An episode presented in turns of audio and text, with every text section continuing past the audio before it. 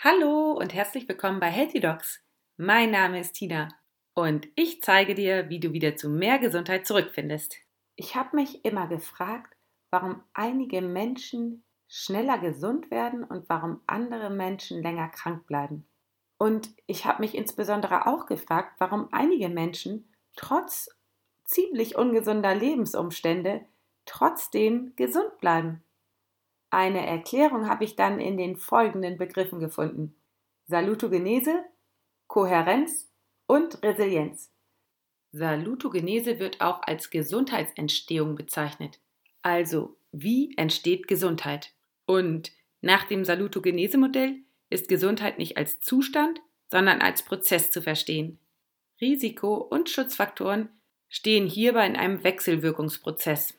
Aaron Antonewski wollte wissen, warum KZ-überlebende Frauen trotz unvorstellbarer Qualen mit anschließendem Flüchtlingsdasein als körperlich und psychisch gesund beurteilt wurden.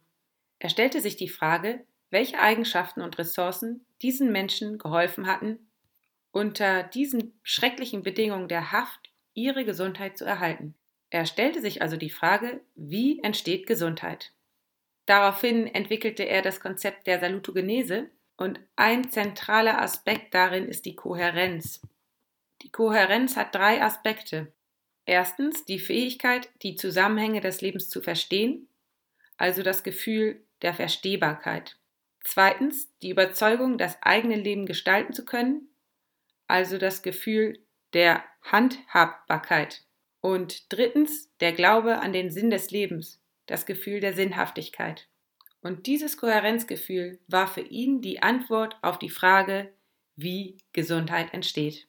Bei Wikipedia steht weiter, dass dieses Kohärenzgefühl ein Gefühl des Vertrauens ist, dass erstens die Stimuli, die sich im Verlauf des Lebens aus der inneren und äußeren Umgebung ergeben, strukturiert, vorhersehbar und erklärbar sind.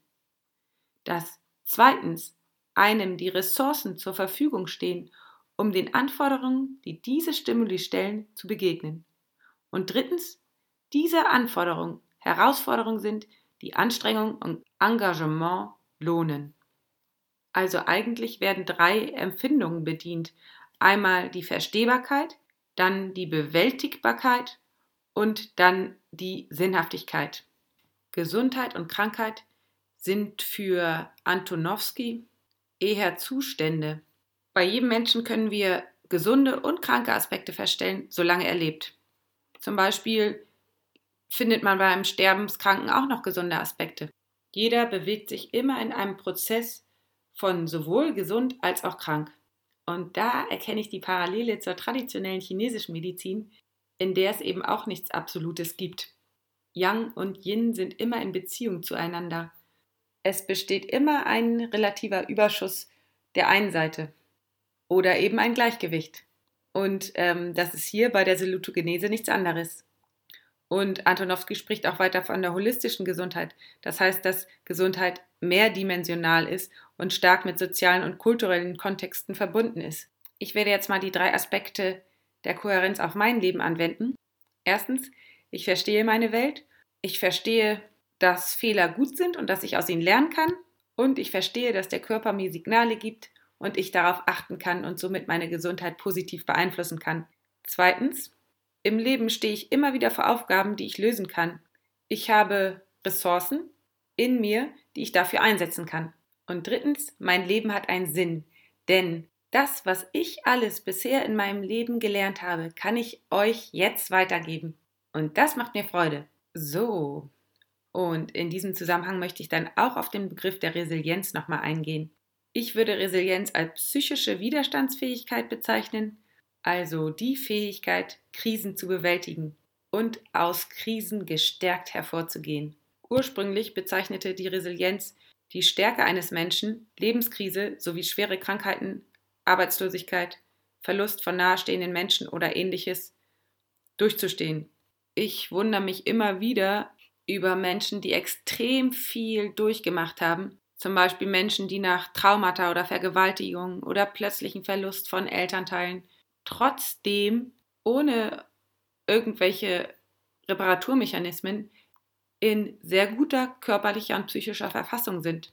Resiliente Personen haben es gelernt, dass sie es selbst sind, die über ihr eigenes Schicksal bestimmen. Sie machen sich nicht abhängig von irgendjemandem, sie vertrauen nicht auf Glück oder Zufall, sondern sie nehmen die Dinge selbst in die Hand und haben ein realistisches Bild von ihren Fähigkeiten. Heutzutage wird der Begriff zum Beispiel auch für Menschen verwendet, die mit Belastungen der Arbeitswelt in angemessener Weise umgehen und so ihre psychische Gesundheit erhalten.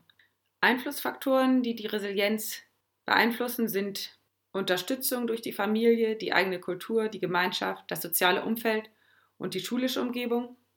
Außerdem emotionale und soziale Intelligenz und die wahrgenommenen Perspektiven, die Akzeptanz des Unveränderbaren und die Konzentration aller Energien auf das als nächstes zu bewältigende und damit auf die Zukunft. Und Resilienz ist auf jeden Fall erlernbar und ähm, wichtig ist zu verstehen, dass die Entwicklung von Resilienz eher ein Prozess ist.